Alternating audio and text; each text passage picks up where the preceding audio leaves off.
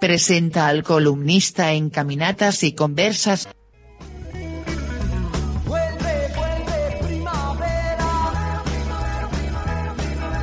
Ya están en Mercería Pini las ofertas de primavera. Remeras, calzas, bermudas, alpargatas y muchas más. Fotocopias, juguetes, colocación de broches snaps y vaqueros. Mercería Pini, Teniente Primero Ibáñez y Ruiz Moreno.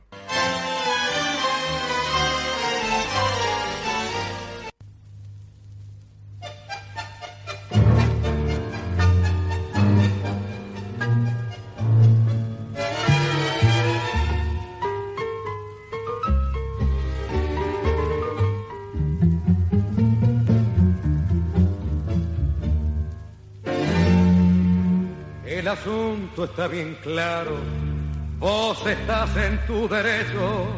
Fuiste buena y yo no supe responder a tu bondad. Pero ahora, sin embargo, que me arruga todo el pecho, porque veo que de veras, que de veras te me vas. Con mis ojos estoy viendo que has armado el bagallito, y si no es que llego a tiempo, no te escucho ni el adiós. Mas como hombre te lo pido, aguántame otro cachito. Quiero hablarte de esas cosas que sabemos vos y yo. Yo no niego que soy algo calavera, que desprecio por la calle los encantos del hogar, que me juego todo el vento a las carreras y he dejado de ser bueno desde mucho tiempo atrás pero quiero que vos sepas para el futuro que resuelto comportarme como un hombre de verdad. Volverás a ser feliz, te lo aseguro, si a mi lado te quedas. Mira, hace un rato conversando con mi vieja, justamente, le juré que viviría para ella y para vos. Te autorizo a preguntarle, mi viejita nunca miente. Y sabrás que ella te quiere casi tanto como yo. Desata ese bagallito. Ya buen susto me has pegado, no. No digas una palabra, dame tiempo y espera. Si después de un par de meses vos notas que no he cambiado, una tarde como esta, sin decirme adiós, te vas.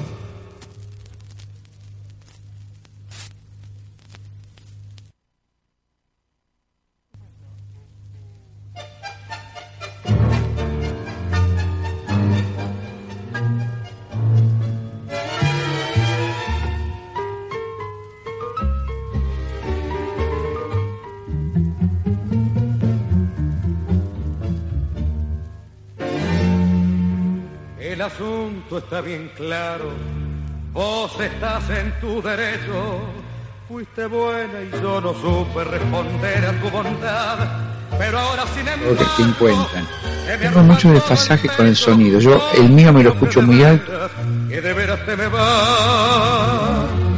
Con mis ojos estoy viendo que has armado el bagallito. Y si no es que llego a tiempo, no te escucho ni el adiós. Como hombre te lo pido. El tango, está sonando el tango. Dame tiempo, la voz de Rubén Juárez con la orquesta de Armando Pontier. Todo tiene un porqué, después lo vamos a explicar, porque este es el momento que establecemos la comunicación con el profesor Pablo Dencut desde el Colegio San Juan Bautista de La Salle en San Martín. Acá es un día, decía también hoy al inicio, más que de primavera, casi de verano. Cielo bastante cubierto, fuerte viento del oeste a 25 kilómetros, viento de esos calurosos. A la hora 10.30 minutos nos indicaban que tenemos 23 grados 8 décimas de temperatura. La humedad 45%, la presión atmosférica 1009 milibares. En cuanto a los pronósticos, para mañana viernes, parcialmente nublado, 14 grados la mínima, 20 la máxima. El sábado nublado, 7 grados de mínima, 16 la máxima. El domingo, cielo despejado, 6 grados de mínima, 17 de máxima. Baja otra vez la temperatura. Acá hemos tenido ya ayer y hoy se anuncian, eh, bueno, estos días, estas tardes, como decía, casi más que de primavera, de verano. Muy buen día, Pablo, en Buenos Aires. Buen día, Luis, a vos y a toda la audiencia de FM Buen Anuncio, aquí en San Martín. Desde el Colegio San Juan Bautista de la Salle, estamos compartiendo semana a semana con ustedes algunos datos, efemérides y en este momento del tiempo, y te cuento una gran diferencia con ustedes. En primer lugar, nosotros sí estamos primaverales porque estamos con casi 20 grados de temperatura, el cielo está totalmente nublado, digamos, encapotado el cielo. La humedad es del 79%, la presión 1006 hectopascales, el viento, en nuestro caso, es del sur, a 3 kilómetros en la hora. Dice el pronóstico que para esta tarde eh, la temperatura máxima llegará a los 21. Pero, ¿sabés qué estamos esperando? unas fuertes tormentas eléctricas nosotros. Así que estamos esperando el que se llamaría este Santa Rosa, tal vez para el día de hoy. En cualquier momento llueve, Luis. Así que si durante la transmisión sentís rayos, truenos, este bullicio en el colegio, simplemente porque se largó la tormenta. Así que en cualquier momento esto viene. Y después de la tormenta, frío. Esperamos para esta noche, tipo 9, 10 de la noche, 9 grados. Así que fíjate vos que vamos a bajar bruscamente la temperatura. Para mañana esperamos alguna que otra precipitación con una mínima de 5 grados y una máxima de 17. Así Así que fíjate vos cómo cambia en nuestro caso el pronóstico, qué distinto que es si no estamos tan lejos. Para el día sábado tenemos mínimas de 9 y máximas de 17, la misma temperatura para el domingo. Así que Buenos Aires tendremos hoy todavía este calorcito, pero después de la tormenta ya vas a ver y te vas a enterar por los diarios. Bueno, vamos a estar atentos entonces, porque acá también, si bien no es un descenso muy brusco, se pronostica que habrá descenso de temperatura. Comenzamos con Armando Pontier, Rubén Juárez y el tango que tiene letra de Francisco Johnny, música de Alberto Podestá y Cristóbal Ramos, Dame Tiempo. Armando Pontier, a él lo recordamos, nacido en Zárate, provincia de Buenos Aires, el 29 de agosto de 1917. Y antes de, seguir con efemérides, voy a comentar algo para vos, en especial, que hace un tiempo hablábamos de este tema de la ausencia del barrilete y también para mucha gente que los escucha. El pasado domingo, en un barrio cercano, por acá cerca de la radio, Barrio Libertad, y en el Parque de la Bicicleta se realizó un encuentro de barrilete donde pese al domingo a la tarde con cielo cubierto, el sol lo pusieron los chicos, la familia, los padres que acompañaban a sus chicos que armaban y remontaban el barrilete. Una fiesta muy linda porque ahí en ese lugar, que en un tiempo era una, un montón de basura, un grupo de vecinos se puso a la tarea de limpiarlo y armar lo que llaman el Parque de la Bicicleta. Tiene un porqué también este nombre. Hay en la altura de un mástil una bicicleta con la leyenda para vos, Pocho. Pocho Leprati, lo recordamos, era un muchacho de nuestra ciudad que fuera asesinado en Rosario en los tristes hechos sociales de finales del 2001. Como él andaba siempre en bicicleta en esa tarea solidaria que realizaba en un barrio de Rosario, allí la bicicleta pasó a ser un símbolo de recordar a Pocho Leprati. Pero además el parque tiene juegos, una glorieta, tiene una ermita con la imagen de Nuestra Señora de Luján y el cuidado de muchos vecinos. gente que contribuye a tener un espacio al menos dentro de lo que es posible para jugar, entretenerse y compartir en familia. Gracias por contar, Luis. Pues yo había visto en las redes sociales que habías puesto esa fotografía y te iba a preguntar, así que ya me resolviste la duda. Durante el día de hoy vamos a charlar un poco más también sobre la bicicleta, pero te cuento que eh, al que quiera venir por Buenos Aires y que quiera andar en bicicleta, no hace falta que la traigas de Concepción de Uruguay ni andando ni arriba del auto.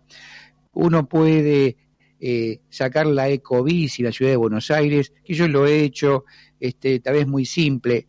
Lo importante es tener un teléfono celular y tener una tarjeta de crédito. De cualquier parte del país, eh, uno baja la aplicación y se acerca a una de las estaciones de Ecobicis, en la cual vos tenés un mapa y podés inclusive unas cuantas cuadras antes saber si hay o no hay stock de bicicletas. El trámite es gratuito y durante una hora puedes hacer uso de bicicleta y luego depositarla en cualquiera de otra, otras estaciones que hay a lo largo de la ciudad de Buenos Aires. Creo que hay más de 300 estaciones donde se encuentran bicicletas.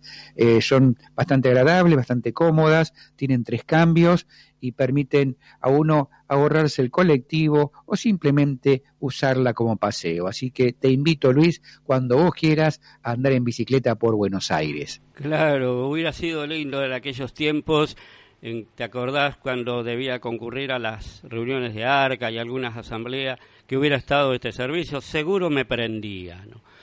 Voy a hablar del santoral de la Iglesia Católica, no de Santa Rosa, que vos te, te referiste recién, tampoco de San Ramón, que el próximo sábado es un santo muy importante, mucho más en estos tiempos la Argentina, patrono de las embarazadas, San Ramón Nonato.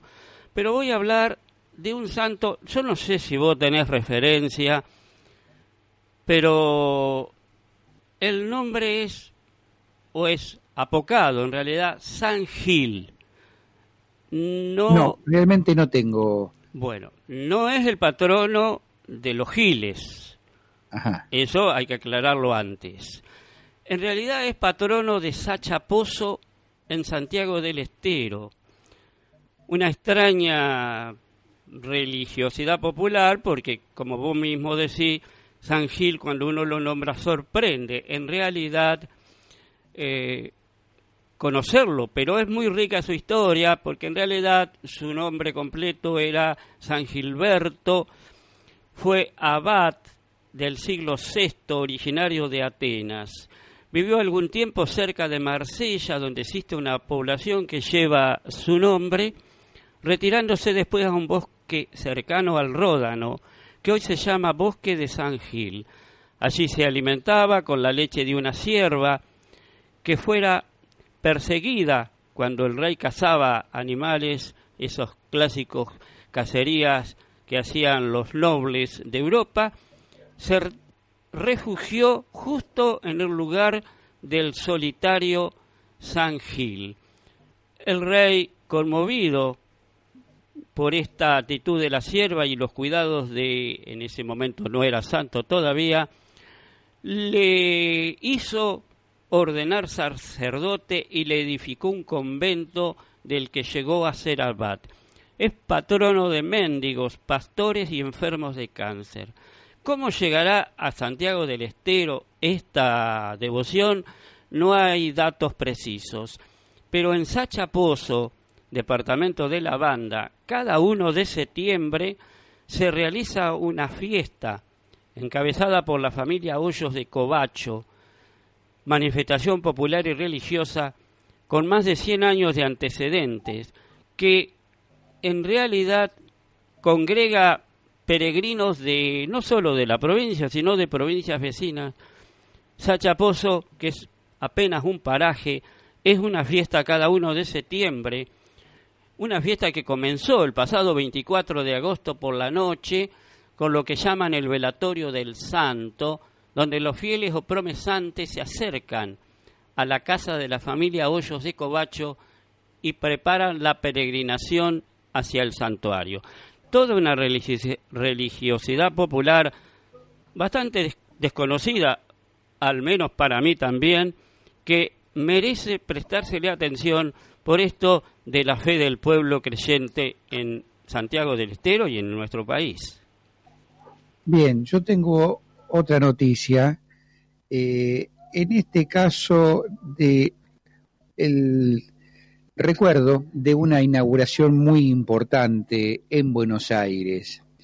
Me refiero a algo que ocurrió un día como hoy de 1857, es decir, hace 162 años. Mira vos el tiempo que ha ocurrido de todo esto, y este invento todavía anda, a veces más o menos, a veces anda excelente, este, y me refiero a la inauguración del ferrocarril oeste. No hablo del, Club Glorioso, sino hablo del primer trazado ferroviario que tuvo la República Argentina. Si recordamos aquel momento a Sarmiento con la máquina La Porteña, que permitió el traslado de pasajeros desde el centro hasta las afueras. En aquel momento la estación terminal de Buenos Aires se encontraba donde hoy está el Teatro Colón y recorría la calle Lavalle hacia el oeste, luego hacía una especie de zigzagueo en lo que hoy se llama el pasaje de Discépolo, luego seguía por la calle Corrientes hasta la esquina de la avenida Porredón, donde giraba a 90 grados. Este, pocas cuadras hacía por la calle Pueyrredón y después hacía otro giro nuevamente a 90 grados y hace lo que actualmente es el tendido del ferrocarril Domingo Faustino Sarmiento. Así que es un interesante recuerdo de que desde aquel momento, de aquel 29 de agosto de 1857, el ferrocarril está uniendo lugares en la República Argentina. En aquel momento el trayecto solamente tenía 10 kilómetros de recorrido y como te dije iba desde el centro hasta la estación La Floresta. Está a la altura de la zona de Flores, la actual zona de Flores, que servía justamente para llegar desde el centro hacia el oeste. Por eso se llamaba el ferrocarril oeste de Buenos Aires. Y seguramente por eso el club llevó ese nombre, lleva ese nombre todavía. Eh, en realidad ese trazado este, pasa por el actual eh, predio donde se encuentra el club. El club se encuentra entre la Avenida Avellaneda y las vías del ferrocarril Sarmiento, en aquel momento las vías del ferrocarril oeste. Así que este interesante dato histórico. Bien, yo hablando de clubes y de deportistas, voy a recordar algo que no hace mucho ocurriera, apenas tres años, el 27 de agosto de 2016. Mm, ¿Qué ocurría ese día? Se reconocía para formar parte del Salón de la Fama de la Federación Internacional de Básquetbol a Jorge Canavesi, quien fuera entrenador de la única selección argentina de básquet que ganó un mundial en los años 50. Lamentablemente, este reconocimiento tan tardío, Jorge Canavesi tenía 96 años, apenas lo disfrutó tres meses porque fallecía el 2 de diciembre de ese año. Jorge Canavesi había comenzado a jugar en el club de Club Baloncesto de Argentina con los equipos juveniles del Parque Chacabuco en 1937.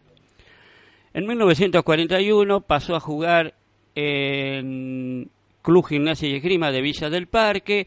Con ese club ganó el campeonato de la Liga de la Federación Argentina y luego como jugador e entrenador en 1945.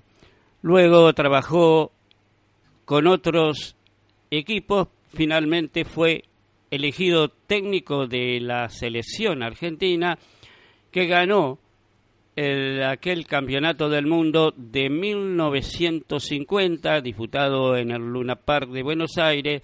Anteriormente había sido entrenador en los Juegos Olímpicos de verano y en los Juegos Panamericanos de 1951, en los Juegos Olímpicos de 1952 en realidad mucha actividad de Jorge Canavesi de quien no se escucha mucho hablar, tal vez no sigo tanto los programas deportivos o los de básquetbol al menos, pero bueno, ha quedado su recuerdo en el Salón de la Fama de la Federación Internacional de Básquetbol desde el 27 de agosto de 2016. Pablo. Luis, la semana que viene vamos a hacer un comentario justamente sobre el básquet, porque este sábado comienza otro mundial más Así que vamos a hacer justamente un comentario y vamos a hablar de aquella preparación para aquel primer mundial que se hizo en 1950 en Buenos Aires. Así que con todo gusto te voy a ampliar este, estas historias. Eh, no obstante, te iba a hablar de una fundación de una empresa muy interesante en el mundo. Yo tuve oportunidad de ser partícipe, de vivir en un lugar donde la mayoría de la gente como pasaba en muchos lugares de Buenos Aires, que vivían alrededor de la empresa a la que daba trabajo. Y estoy hablando de la fundación de la empresa Goodyear de neumáticos, que fue un día como hoy del año 1898, este, de la cual esto sirvió en primer lugar para eh, proveer de neumáticos a los automóviles, a los camiones, a los coches de carrera, a los aviones, a las maquinarias agrícolas, a la maquinaria pesada. Así que, de alguna manera, este desarrollo ¿no? de, la producción de, neumáticos, del vulcanizado justamente del caucho, fue el que mm, permitió la posibilidad de una gran expansión a nivel mundial. Y te decía que Hurlingham este, tuvo la primer fábrica que Goodyear este, crea en el extranjero, de lo cual eh, muchísimas familias vivían justamente de esa fábrica. Lamentablemente, por a veces acciones eh, irresponsables de sindicatos, de políticas económicas, eh, finalmente se fue de Burlingame y no sé si está en otro lugar o si vienen del exterior los neumáticos, pero que de alguna manera esto eh, sirvió un poco a veces para colonizar distintos lugares.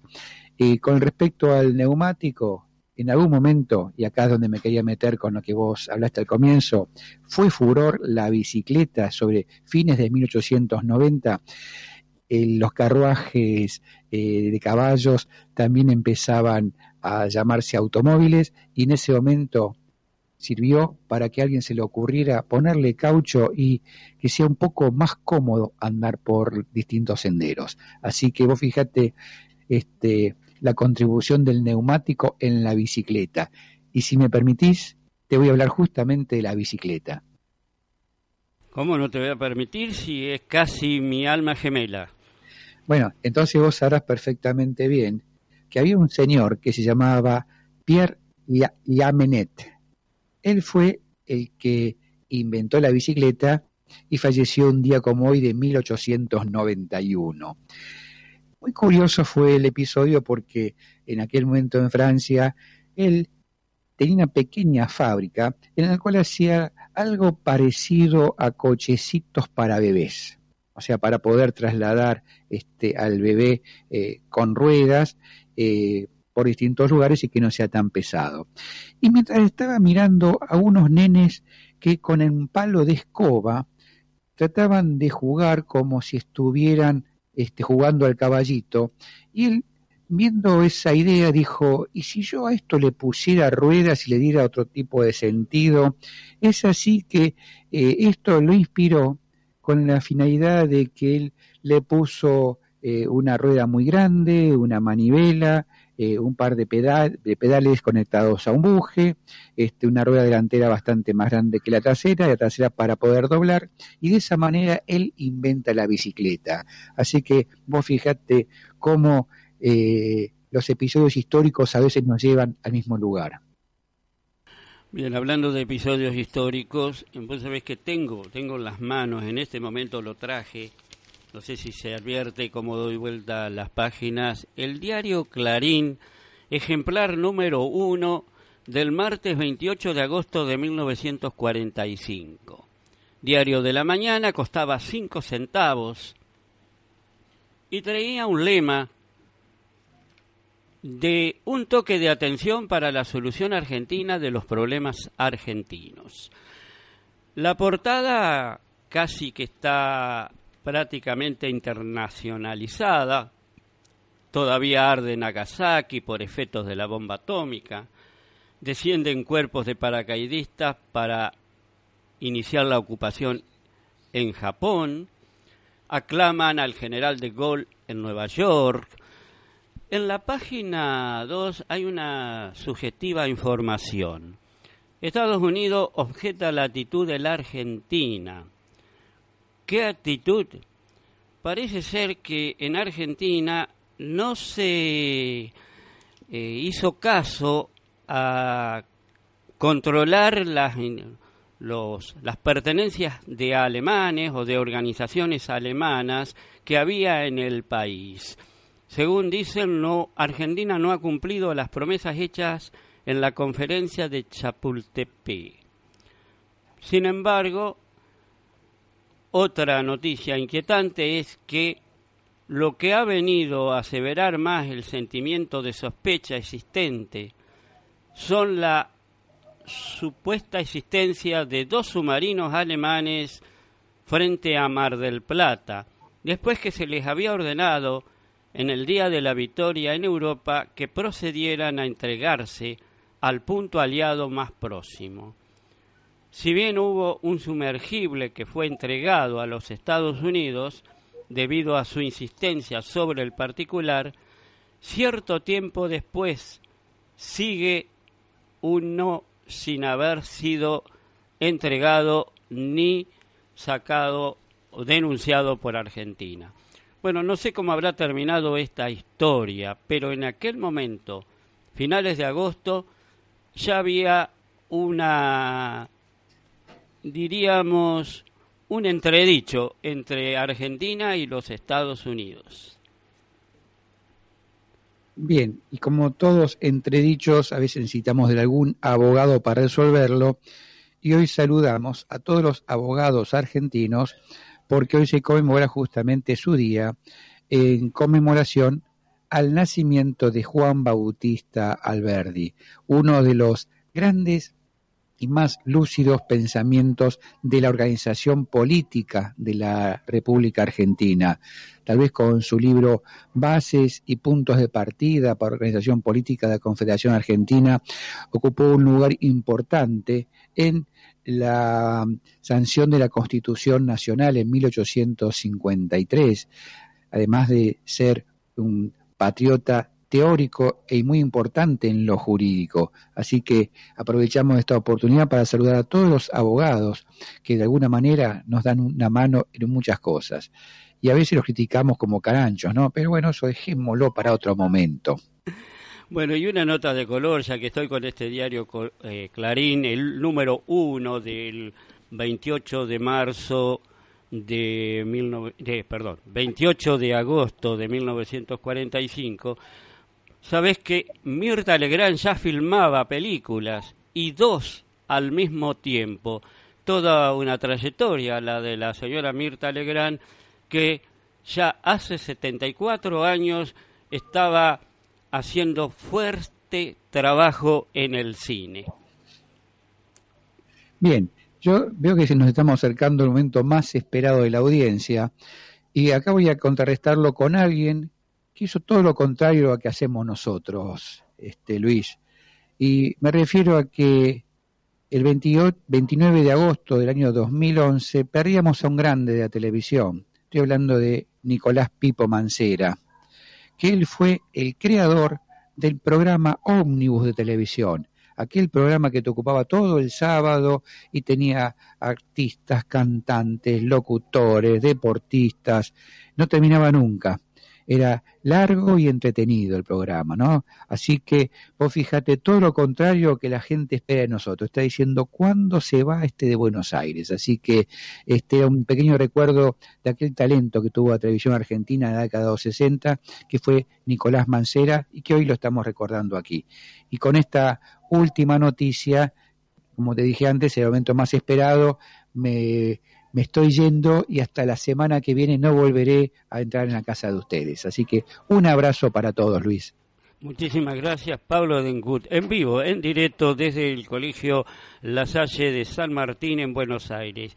Y hablé de la fiesta de San Gil y hay un escondido, una danza folclórica argentina, que compusieron Carlos Carabajal y los hermanos Simón, escondido de la alabanza. Una reciente versión se ha realizado a través de Jorge Morales y de él vamos a escuchar.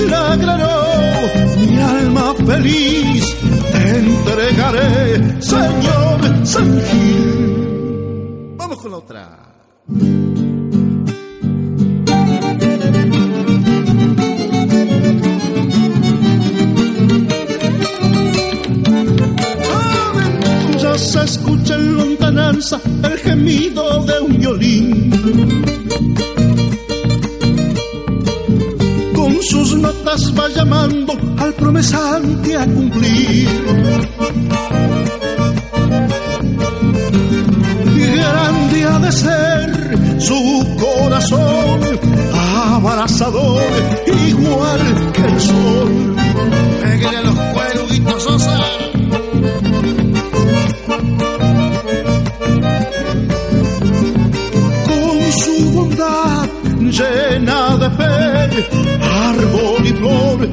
Por